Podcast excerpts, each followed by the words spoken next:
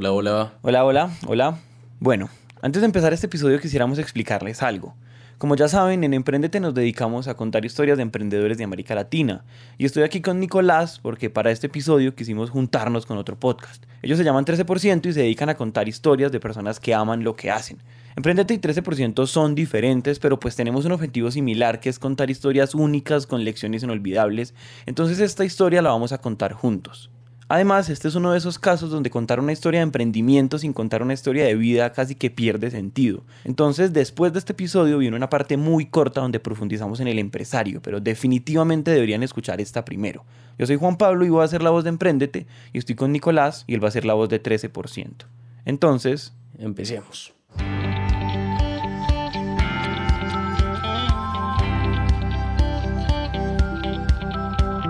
Hola a todos y bienvenidos a Emprendete, un espacio para pasar un buen rato y aprender a través de historias. Es un hecho que las historias son la mejor manera de hacerlo y queremos que se diviertan y aprendan en esos tiempos muertos, como el tráfico, cuando hacen ejercicio, en salas de espera o mientras hacen de comer. Esos tiempos ya no son perdidos, son para que los disfrutemos juntos.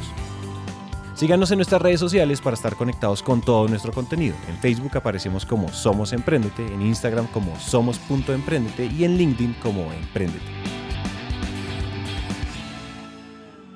Faltando nueve semanas para el Mundial, venía entrenando muy bien, me dio una gripa que no cuidé, una neumonía, inclusive me tenían que sacar líquido del pulmón izquierdo y todo esto, no podía entrenar.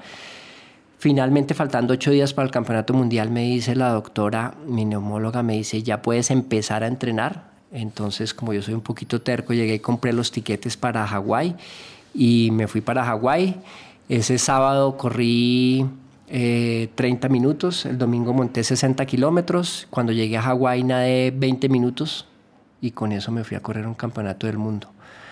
Eh, cuánto en cifras? En cifras, 4 eh, kilómetros de natación, 180 kilómetros de bicicleta y 42 kilómetros de atletismo.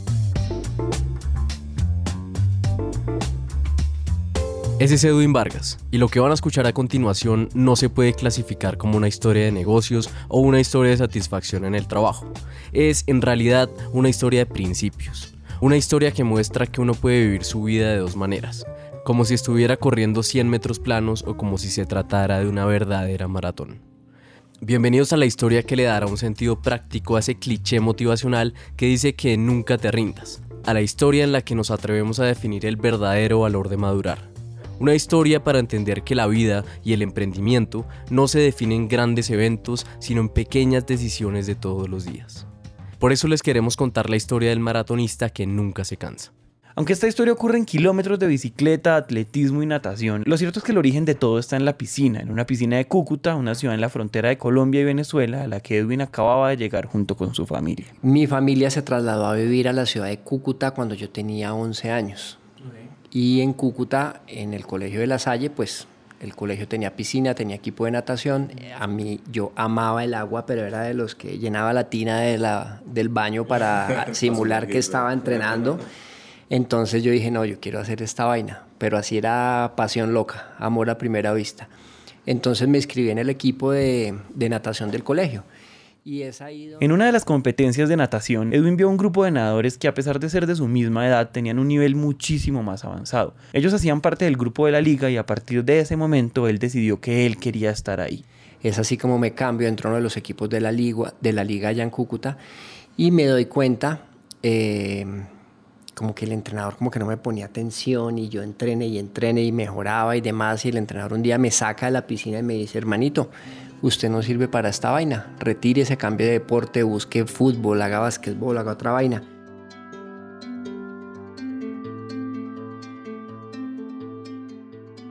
En este punto hay que entender algo y es que hay dos rasgos que desde muy joven echaron raíces en la personalidad de Edwin.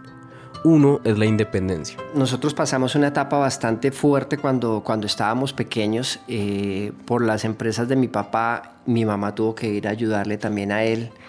Eh, en esa época éramos como súper frescos con absolutamente todo. Hoy en día decir que un niño de 7, 8 años se va a quedar solo en la casa como que, ¿y dónde está la niñera? Y se nos va a morir y se va a traumatizar. Eso es puro cuento. Mi mamá nos dejaba en la ruta y cuando yo llegaba, me acuerdo, no había microondas en esa época, era cocinar en calentar la comida que nos dejaba ella y ya no la volvíamos a ver porque cuando ella llegaba eh, tarde nosotros ya estábamos durmiendo para el día siguiente. Entonces creo que ahí se empieza como a forjar como, como una disciplina y una autonomía e independencia con respecto a la vida. Cuando yo empiezo a hacer la parte de deporte, a mí me gustaba, a mí no me iban a ir a llevar a la... Eh, tenía la facilidad en este sentido de que estábamos en Cúcuta, es una ciudad más pequeña, agarramos las bicicletas o se va caminando y llegaba a la piscina. Entonces como que no dependía uno tanto de los padres.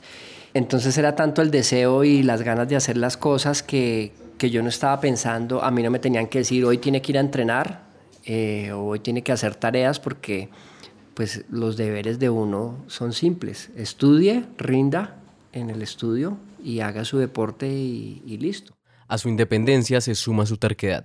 Y es que si a Edwin se le planta en la cabeza un objetivo, hay muy poco que uno pueda hacer, en realidad nada, para impedir que lo persiga. Entonces cuando su entrenador de natación le dice, hermanito, parece que esto no es lo suyo, Edwin, el joven Edwin, echó mano de su independencia y terquedad y... Entonces le di una palmadita en la espalda, le dije muchísimas gracias. Eh, Laureano Gómez se llama o se llamaba este personaje. Entonces, pero eso se convirtió como en el factor motivacional de vamos a callarle la boca a este señor, porque es que como así que me va a decir a mí que yo no sirvo para esto. Entonces es ahí cuando me cambio de equipo, me voy para otro equipo y le pregunto al entrenador qué es lo que tengo que hacer para ser bueno. Y él me dice, bueno, listo, mañana lo espero a partir de, a partir de mañana está usted aquí a las 4 y media de la mañana.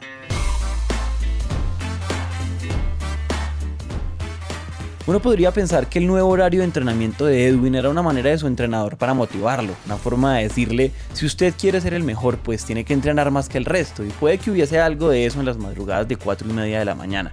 Pero lo cierto es que había otra razón. No tenía velocidad, yo siempre he dicho que pica más un bocadillo de leño porque no tengo velocidad, pero resulta que las pruebas de fondo era muy bueno, entonces empiezo yo a concentrarme en las pruebas de fondo, un 400 combinado individual, los 1500 metros libres, y me daba cuenta que eh, adicional a esto, para los niños era más fácil hacer un entrenamiento de una hora, porque eran velocistas y listos, los fondistas teníamos que hacer entrenamientos de tres horas. Eh, como nadador llegué a hacer eh, fondos de 17 kilómetros al día en natación.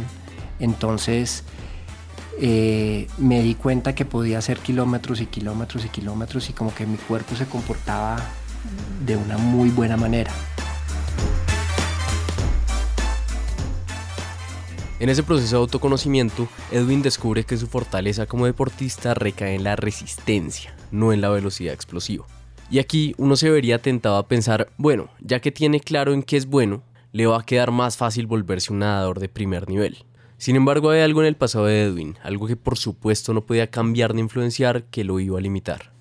Edwin había descubierto que su verdadera fortaleza como nadador estaba en su resistencia. Estaba entonces destinado a sobresalir en carreras con distancias más largas. Sin embargo, Edwin nunca iba a poder ser un verdadero nadador top por una razón que suena un poco raro, le faltaban años. Y eso no quiere decir que debía ser paciente y desarrollarse más como nadador. En realidad se trataba de años de su pasado. Edwin empezó a nadar a los 12 años, es decir, un momento en el que ya estaba viejo. Resulta que para ser un buen nadador ya es tarde los niños te llevan seis años de ventaja. Es increíble que a los seis años uno ya esté atrasado. Seis años. Así suena absurdo, así es. Recuperar esos seis años era imposible por más determinación o práctica que Edwin quisiera desplegar. El sueño de ser nadador se diluía poco a poco y era hora de reemplazarlo por otro sueño. Fue en ese momento cuando Edwin se topó con una imagen que muchos de nosotros consideraríamos grotesca, pero que para Edwin era casi espiritual. Alguna vez veo un video de Iron Man en donde se están arrastrando y demás por el piso y gatean y yo digo, uy, qué berraquera, yo quiero hacer eso en la vida. Entonces ahí yo ya sabía que quería ser triatleta profesional. Edwin Vargas no nadaba como pez en el agua, aunque le encantaba nunca se le facilitó y por eso tuvo que trabajar duro. De hecho, uno de sus entrenadores tenía un lema que decía, en donde decía que unos nacen con estrella y otros nacen estrellados. Y lo usaba al estrellados para aplicarlo a los nadadores que teníamos más problemas para nadar y que teníamos que sacrificarnos más que otros. Entonces, cuando yo paso a la parte de triatlón, como que ya teniendo todo este bagaje deportivo, digo yo, yo ya sé cómo es esta vaina, sencillamente pues vamos a entrenar más bicicleta, más atletismo. En mi sexta carrera, y estoy hablando que corría casi una carrera por mes, eh, sobre julio-agosto era el campeonato nacional. Eh, se hizo en la laguna de Guatavita, en esa carrera yo quedo, esa carrera la, la gano y posterior a eso eh, me gano parte del premio, era un tiquete para el campeonato mundial en Orlando. En ese campeonato del mundo yo quedo 16. Al llegar de Orlando, esa carrera, ese, en ese momento sencillamente me ficha un sponsor y ahí ya yo voy como atleta profesional. Entonces en realidad me demoré seis meses en alcanzar esta, esta parte y este objetivo. El ascenso de Edwin como triatleta fue realmente rápido. Y es que hay que entender algo, y es que la experiencia previa como nadador le había servido para desarrollar una resistencia especial, pero sobre todo una ética de trabajo muy por encima del atleta promedio. El éxito de Edwin como atleta profesional no era sinónimo de estabilidad financiera. Los atletas profesionales, particularmente en países como Colombia, no solo tienen que preocuparse por ser los mejores en sus disciplinas, sino también por hacer de su pasión un negocio rentable. Y si aquí hay personas escuchando que sean o hayan sido deportistas profesionales o que hayan intentado emprender con un tema que los apasione, sabrán que la pasión no necesariamente se traduce en dinero.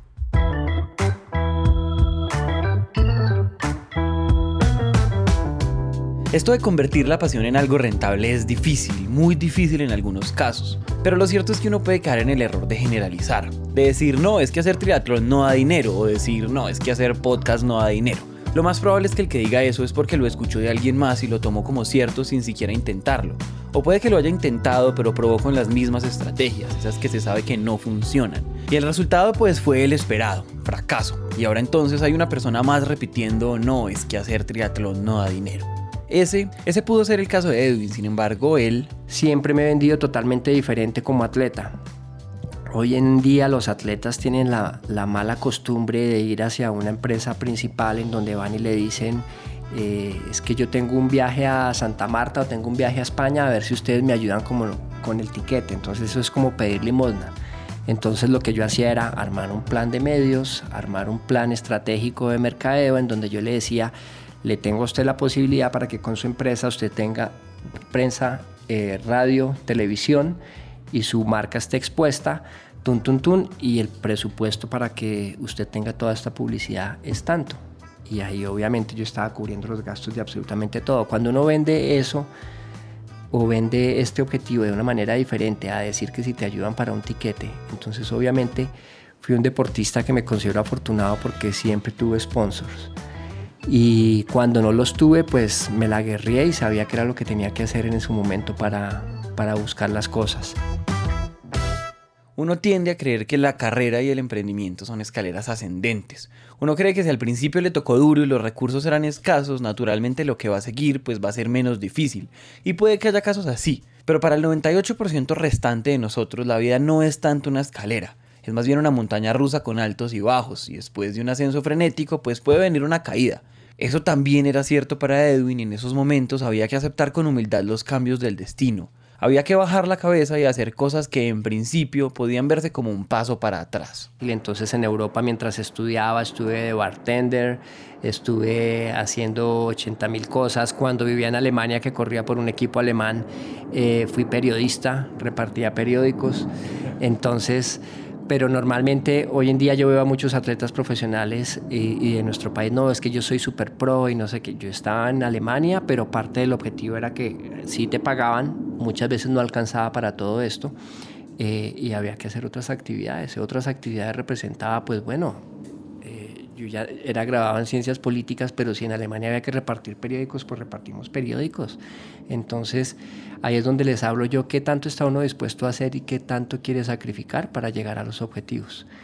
Y por ahí pasaron muchas cosas, de, después en España también estar en el Instituto de Bellas Artes, estar en una casa de catering haciendo absolutamente de todo para hacer montajes de bodas, ah, desde una cuchara hasta montar las carpas. Se acababa la boda a las 7 de la mañana porque en España son bien rumberitos. Entonces, a las 7 de la mañana vaya desarme, monte camiones y de la, de la mano de todo eso estaba estudiando y estaba entrenando.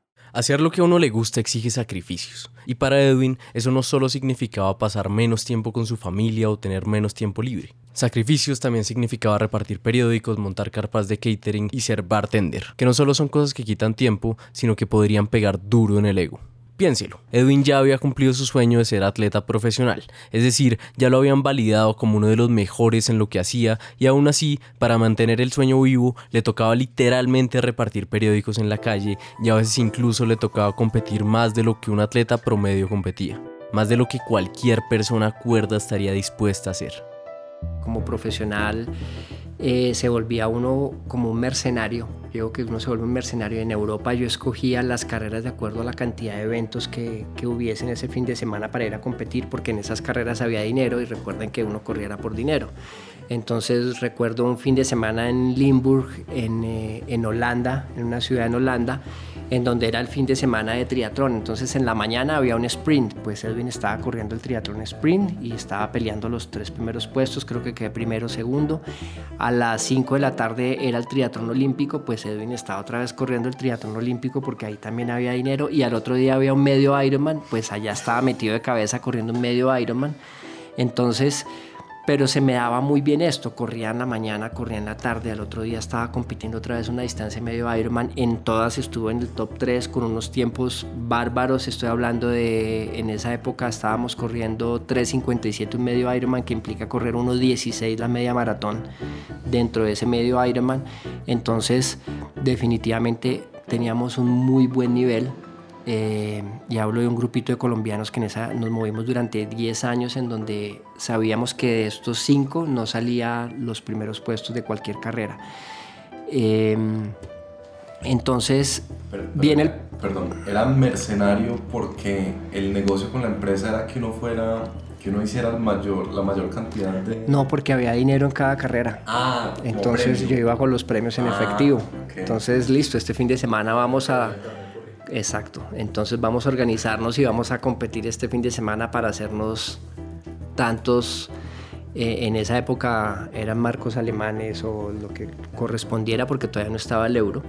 Entonces eh, esa era la forma como, como yo corría y lo hacía en ese momento.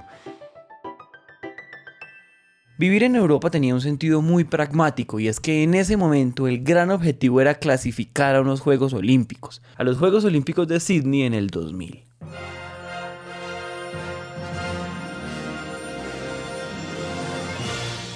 El ranking en triatlón no se obtiene para clasificar a los Juegos Olímpicos van los 50 primeros del mundo.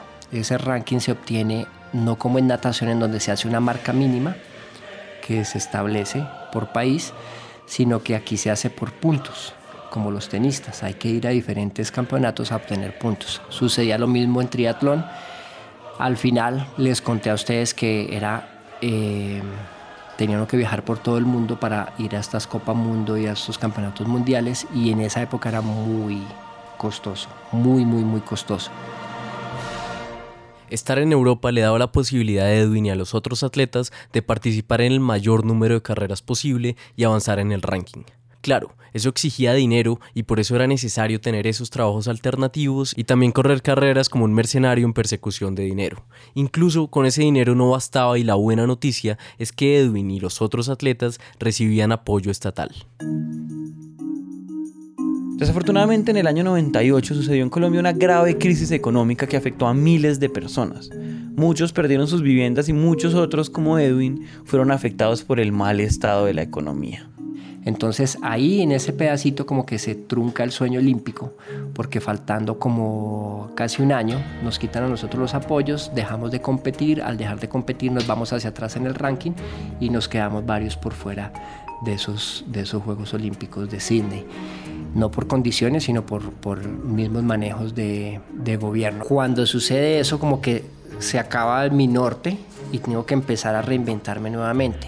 En ese momento que estaba muy en auge todo lo de Ironman y demás, yo regreso a Colombia, me doy cuenta que no hay equipos como tal, eh, organizo un equipo de triatlón y finalmente llevo al primer equipo de deportistas no profesionales que van a correr un Ironman fuera de Colombia.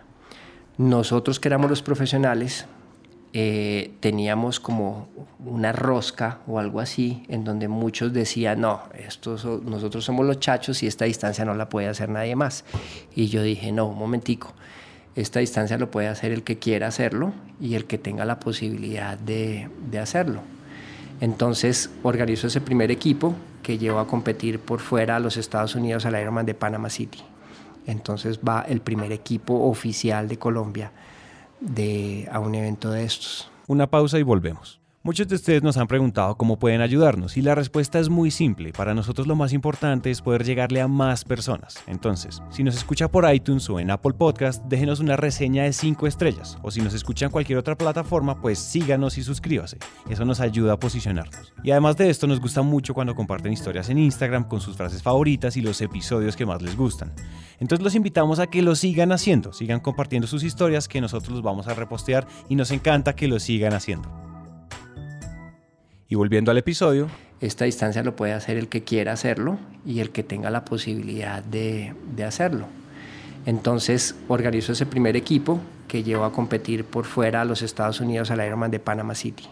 Entonces va el primer equipo oficial de Colombia de, a un evento de estos. Y ahí creó empresa en donde organizó un equipo de, de triatlón que es Team Trainer y y arrancamos con toda la parte del entrenamiento deportivo. La muerte del sueño olímpico implicó reinvención, y con la reinvención Edwin descubrió una nueva vocación, la de entrenador. Entonces aquí la historia hubiera podido ocurrir de dos maneras. Edwin hubiera podido asumir su rol de triatleta profesional que ya es entrenador, cultivar una barriga, ponerse una sudadera y perseguir a sus atletas en una scooter mientras les grita corran flojos con un silbato en la mano. O por otro lado, hubiera podido ser uno de esos entrenadores que lidera desde el ejemplo, parte de lo que yo busco con la gente que, que, yo entreno es motivarlos. Siempre he dicho que no tiene que ser ejemplo de las personas y no solamente es hablar, sino mostrarles por qué tienen que hacerlo.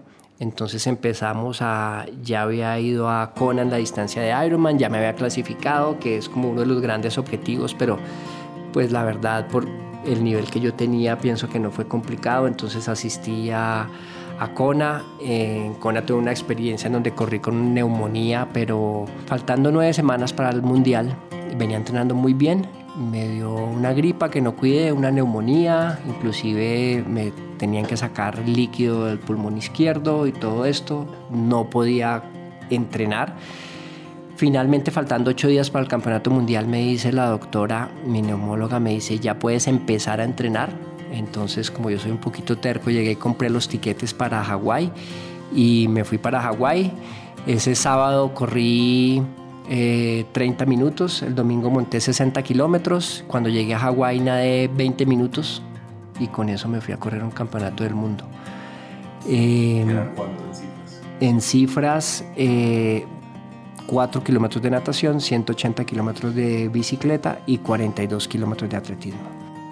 A Edwin no le bastó con crear el primer equipo colombiano de triatletas. La motivación que le produce competir en las carreras es tanta que simplemente retirarse y dejarse crecer la barriga no es una opción. Edwin siguió compitiendo como esa vez en Kona cuando corrió con un pulmón menos. Aquí sucede algo y es que cuando uno tiene mucha experiencia en algo, los retos parecen disminuir su tamaño. Se vuelve entonces una necesidad de encontrar retos grandes. Y a sus 49 años, Edwin se topó con el reto más grande de todos. Y ya dije, bueno, listo, ya hicimos Ultraman, ya tenemos otras personas que hicieron Ultraman, ¿qué hay que no se haya hecho? Aquí hay que hacer una aclaración y es que como para Edwin este es su día a día, naturalmente lo relata con una voz tranquila y sin demasiada emoción. Pero solo para dimensionar la envergadura de estas pruebas, Ultraman, la carrera que Edwin ya había hecho, tiene las siguientes condiciones. Son tres días. En el primero se nadan 10 kilómetros y luego se pedalean 145 kilómetros en bicicleta. El segundo día, 274 kilómetros en bicicleta. Y el tercer día se corren el equivalente a dos maratones, es decir, 84 kilómetros. Para los que han corrido una carrera de 10 kilómetros, sabrán que lo que acabamos de decir es absurdo. Y si eso les parece absurdo, aprieten los audífonos, porque esta fue la carrerita que Edwin a sus 49 años decidió hacer. El Epic Five Challenge es una carrera que hace 5 Ironman, es decir, todos los días nadas 4 kilómetros, montas 180 de bicicleta y corres 42, una maratón. Y eso se hace por 5 días y en 5 islas diferentes de Hawái. Esa carrera hasta ese momento la habían terminado solamente 24 eh, personas en el mundo, en la historia.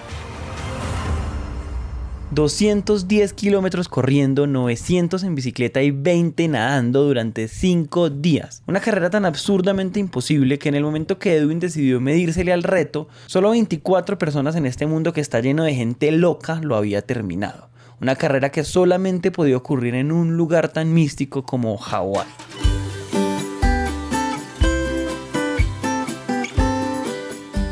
Y si sobre el papel ya se trata de un reto imposible, pues a eso súmele que... El huracán Lane acaba de pasar por la isla, entonces nos tocó un recorrido eh, que se tuvieron que inventar al final para protegernos del viento, nos metieron hacia adentro de la ciudad, que estaba lleno de montañas y resultamos haciendo una etapa de 180 kilómetros con 18 puertos de montaña. Eh, los rivales eran durísimos, o sea, yo decía, o sea, esta vaina ya es dura y en serio vamos a hacer nosotros 18 premios de montaña, sí, ese es el recorrido porque aquí no les va a pegar el viento tanto, llovía a cántaros, entonces como que todas las cosas iban en contra de esas. Al huracán se le sumaron una serie de adversidades que lo harían a uno pensar que Edwin estaba condenado a abandonar la carrera. Esta carrera tuvo varias connotaciones en donde las fallas mecánicas y como todos los contratiempos estuvieron encima de nosotros. Y este tipo de carreras definitivamente no se puede terminar si uno piensa que solamente la parte física es la que va a lograr eh, llevar a cabo este, estos eventos. Tiene que haber una unión espiritual, mental y física. Hay muchísimo de meditación. Es aprender a meditar de tal manera que te pueda salir del cuerpo en donde tú ves tu cuerpo abajo y hace lo que tú le estás diciendo que haga y estás obviamente plenamente consciente de todo lo que está sucediendo y demás. Eh, la parte espiritual en donde en algún momento les decía que yo lo veía como un don que me había dado Dios el hecho de poder correr y correr y correr y como que no parar. Eh, entonces aquí en esta carrera venían muchos de esos, eh, esas peleas internas en donde yo peleaba con, con ellos y les decía, bueno, y me trajeron aquí a este evento y esto es lo que yo hago, esta es mi oración hacia ustedes y ustedes no me están dejando terminar esta carrera entonces, ¿qué es lo que va a pasar aquí? En medio de esa pelea en el tercer Ironman en Molokai me encuentro con una capilla pequeñita que está abierta a las 2 de la mañana, que era cuando estaba haciendo, me quedaban 21 kilómetros. Ese día había tenido que parar 16 veces para arreglar la bicicleta porque se había dañado el, el tensor de los cambios. Entonces paro, me pongo ahí a orar y a partir de ese momento viene como una tranquilidad absoluta, total con respecto a, mi sensación de desespero en la carrera. El día 4 eh, vuelve la bicicleta otra vez a fallar, tenemos que rentar una bicicleta, pero es hacer unas 180 kilómetros nuevamente con una bicicleta que, no es tuya, entonces no era nada fácil. Eh, con un tiempo límite, terminó sobre las 5.30 de la mañana, era el atleta que menos había descansado de absolutamente todos los demás equipos. Edwin Vargas, en medio de esta carrera imposible, lo estaba haciendo realmente bien. Claro, todo hasta que empezaron las fallas mecánicas. el primer Ironman terminé tercero, empatado segundo, tercero con un canadiense. El segundo Ironman me lo gané. El tercero iba de primero cuando tengo todas estas fallas. El cuarto Ironman llego de último. Y el quinto Ironman y aquí en este cuarto Ironman porque cuando yo logro cambiar la bicicleta eran las 4.30 de la tarde, entonces sobre ese momento eh, llego también y entro como en un proceso de tranquilidad tal estilo de Matrix, cuando le disparan a Neo y el tipo con toda tranquilidad llega y esquiva las balas. Exactamente sucedía lo mismo. Yo sabía qué comer, cómo hidratarme, qué relación, a qué velocidad ir, si había calor, yo no sentía calor, si había viento, yo no sentía viento. Entonces termina todo ese proceso. De ese día cuarto nos vamos a la última isla que es Kona, que es la última isla donde se hace el, quinto Ironman. No sé si se acuerdan de Kona. Kona es esa misma isla en la que años atrás Edwin había acariciado la muerte cuando decidió correr con un pulmón menos. Por supuesto que la historia del Epic Five tenía que terminar ahí, y por supuesto que Kona, que parecía tener personalidad propia, se iba a portar mal con él. En ese viaje para llegar a Kona, el equipo al que no le llegó la alimentación, el equipo al que no le llegó el cooler con la hidratación, entonces fue a mi equipo. Allá tuvimos que rentar otra bicicleta Eh, la carrera la habían adelantado 30 minutos, yo llego al sitio de la natación y ahí es donde yo llego y termino la natación, me ponen la bicicleta que yo tenía, ¿qué tenemos de comer? No, lo único que conseguimos fue una hamburguesa, listo, esta es nuestra comida, una hamburguesa, es lo que hay. Eh, ¿Qué tenemos de agua? Mi Gatorade, no, no hay nada de Gatorade, aquí sacamos agua de una llave, entonces pues listo, después me consiguen el resto. Y ahí en ese momento es donde yo llego y tomo la decisión. Era el último evento, era todo o nada. Eh, y yo llego y agarro, yo soy súper creyente de, la Virgen y le digo, bueno, no me sueltes Virgencita, usted verá. Los hombres mueren de pie y con las botas, y los, los árboles mueren de pie y los hombres con las botas puestas. Yo le voy a hacer como si esto fuera la primera carrera que yo estoy haciendo. Y arranco y me voy a hacer la primera carrera dándole durísimo, durísimo a reventarme. Y yo solo miraba hacia arriba y decía, pilas, no me suelte. Ojo porque Edwin no estaba exagerando, no solo había recorrido una distancia enorme los últimos cuatro días, sino que era el atleta que menos había dormido y para acabar de ajustar, el desayuno de ese día fue un Egg McMuffin. Así es, en su último Ironman, Edwin Vargas desayunó nada más y nada menos que un Egg McMuffin de McDonald's. Eh, empiezan a comunicarnos por radio que la gente tiene que empezar a hacer siestas, empezar a dormir porque sencillamente no pueden ya mantenerse sobre una línea recta en la bicicleta. A mí cuando apenas me dicen eso, lo único que yo les digo es compren café porque eso quiere decir que eso me va a pasar a mí también y yo era el que menos había dormido y demás. Entonces me llegan café empiezo a molestar ahí con los de la tripulación que estaban ahí, bueno, hagan aquí show, canten, bailen, pero aquí no me pueden dejar dormir. Entonces en el kilómetro 90 llevaba ya 8 kilómetros de ventaja, en el kilómetro 180 dejamos a una persona, cuando yo ya me bajo a correr, dejamos a alguien de la tripulación mirando a ver cuándo se baja el siguiente. Yo ya llevaba 14 kilómetros de atletismo cuando se baja el siguiente, que era un brasileño. El brasileño está desbaratado y, el tipo dice necesito dormir 5 minutos. El tipo se acuesta a dormir, los 5 minutos se le convierten en 6 horas. Al final lo retiran de la carrera porque, porque no pudo más. Y viene aquí todo el proceso de, la quinta isla con el atletismo, la pelea con el sueño, tener que hacer ejercicios mentales todo el tiempo eh, y matemáticos y todo para que no se, esté uno durmiendo o no se durmiera uno y estuviera consciente. Eh, llegué al punto de, va uno en ese momento con un pacer que es la misma tripulación, pero uno puede ir con alguien que lo acompañe en ese momento, decirle, usted siga derecho, yo coloco la mano en el hombro, voy a dormir dos kilómetros y literalmente corría con los ojos cerrados confiando en mi, en, mi pacer que me llevaba y yo iba durmiendo dos kilómetros para tomar nuevamente energía y seguir adelante. Las demás personas que era ya un equipo americano, de, de, un americano y de un canadiense, tienen que hacer stops, tienen que dormir. Yo continúo y ahí es ahí cuando yo termino en primer lugar. El segundo llegó sobre las como las 10 de la mañana y el último llegó a las 11.50, 10 minutos antes de que se cerrara la carrera. Edwin, que durmió una hora y media en los últimos tres días de una carrera de más de mil kilómetros, que desayunó Egg McMuffin con café el día de la última carrera, había logrado lo doblemente imposible. No solo terminó la carrera, lo que por sí solo es una hazaña, sino que quedó de primero y tuvo el segundo mejor tiempo de la historia. Cuando yo llego al final a la premiación del día siguiente, es cuando me doy cuenta de todo lo que hice. Y los mismos speakers anuncian y dicen, este tipo tuvo todos los inconvenientes del mundo, fue el que menos durmió, le faltó la comida, le faltó el agua y cualquier otra persona se hubiera retirado, menos Edwin Vargas, que fue capaz de sacar adelante con su tripulación todos los obstáculos que se le vinieron presentando y el auditorio se pone de pie, aplauden y ahí como que yo digo, wow, ya entendí qué es lo que acabo de hacer acá. Y me di cuenta que, que muchas cosas, esto es uno de los grandes objetivos en la vida que no se hacen por dinero, sino por lo que representa y, lo porque, y por lo que puede llegar a representar para las otras personas como ejemplo, como motivación de lo que siempre les he dicho, que tanto se quiere sacrificar para llegar hasta donde uno quiere. Esa es la historia de cómo Edwin ganó el Epic Five. Pero por supuesto, es una historia que se queda a medias si no se complementa con un buen ritual Honolulu.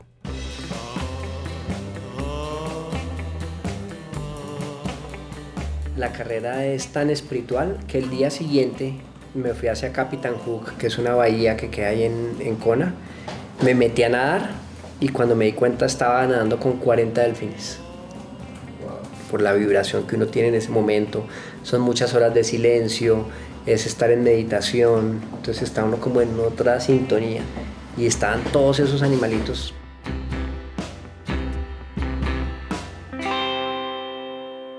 la gente dice, no, pero usted cómo está haciendo este tipo de, carreras y demás. En este momento yo tengo 50 años y la gente dice cómo un tipo de 50 años puede estar haciendo todo esto. Entonces, número uno, la edad es solo un número. Con quién andas y qué es lo que tú haces y ese es el tipo de vida y de actividad que tú vas a estar manejando y la energía que tú estás manejando.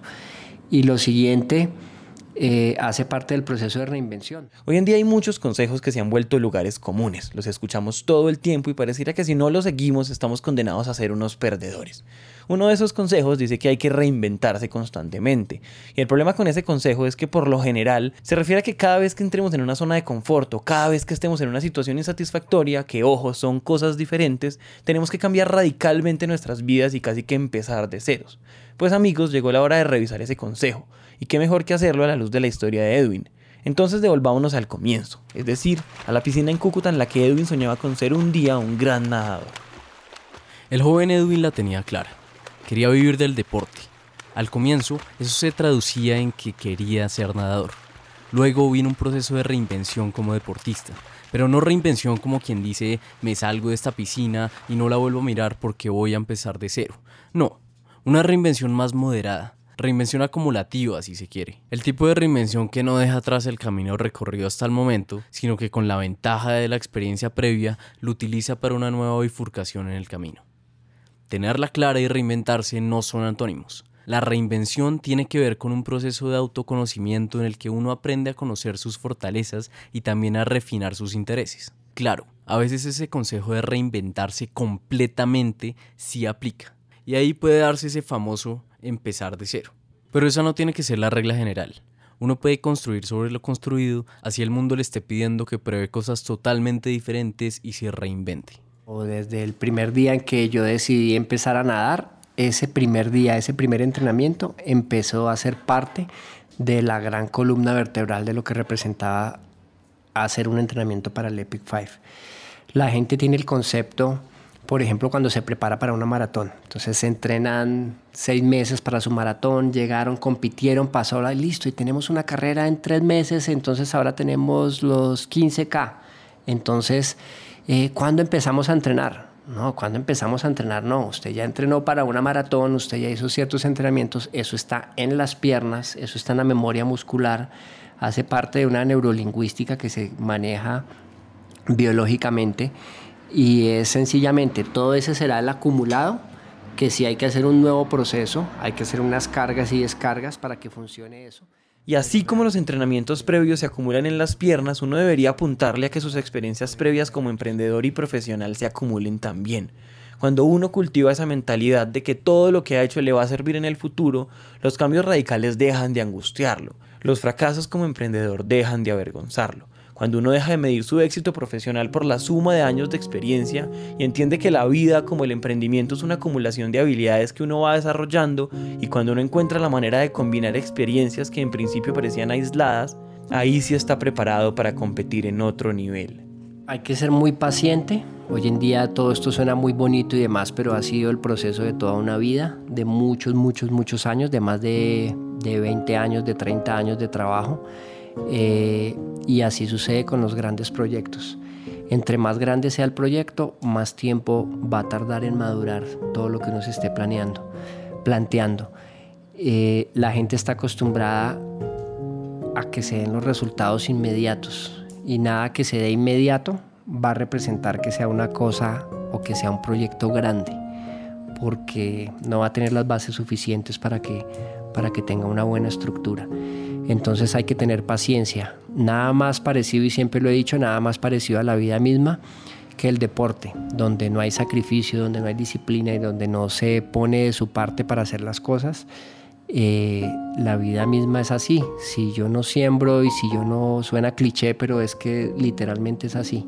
Si yo pienso que con un esfuerzo de dos meses ya es suficiente para obtener resultados, Yo les estoy hablando a ustedes de los resultados del Epic Five, en donde este evento lo han terminado 25 personas en el mundo únicamente. Pero para que yo tuviera este proyecto, hay detrás mío 38 años de experiencia deportiva. Es así de simple. La vida se parece al deporte, pero sobre todo se parece a una maratón. Una maratón en la que hay que reinventarse porque hay diferentes etapas. Reinventarse es, en cierto sentido, madurar. Madurar para entender que diferentes etapas de esa carrera exigen diferentes capacidades. Y eso está bien. Eso no es otra cosa que la vida. Si ustedes miran a un atleta, les voy a poner el ejemplo. Eh, un atleta de 100 metros planos o un atleta de deportes explosivos es un atleta chicharachero, brincón, que grita, que habla. Ustedes ven a un fondista, ven a Kipchoge, que es el, atleta, el mejor maratonista del mundo en este momento, Heber Selassie en su momento, cualquier fondista, son tipos callados que no hablan mucho y actúan demasiado. Los de distancias cortas son tipos que les salen carteles de los de las orejas cuando les tapan la boca.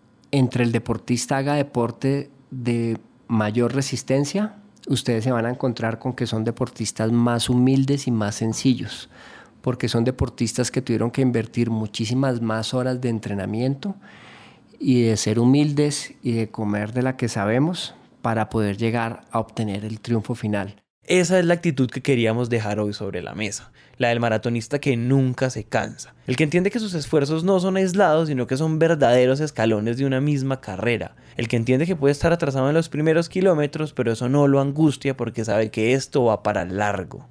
Entonces la próxima vez que se vean con ese amigo que alardea haber conseguido un gran trabajo muy temprano, con un montón de beneficios, viajes y éxito financiero, o el que dice que la está sacando del estadio con su emprendimiento, recuerden que las personas que hablan pueden hacerlo porque están corriendo 100 metros planos. Ustedes, ustedes tranquilos, ustedes no pueden hablar de más porque necesitan esa energía para su propia carrera, la carrera que sí vale la pena, la carrera de la vida que es necesariamente una maratón. Creímos que era necesario contar primero la historia de Edwin para después profundizar en el empresario. Entonces en el episodio siguiente hay una especie de bonus, un episodio corto donde hablamos del empresario detrás de Edwin. Muchísimas gracias a Edwin por su tiempo, muchísimas gracias a 13%, fue un honor haber contado esta historia juntos y muchísimas gracias a ustedes por escuchar. Recuerden que el canal más directo entre ustedes y nosotros es WhatsApp. Escríbanos, cuéntenos qué les gusta, qué les gustaría que hiciéramos y qué creen que podemos hacer mejor. El número es más 57 317 316 9196. Más 57 317 316 9196. Esto es Emprendete, gracias por escuchar.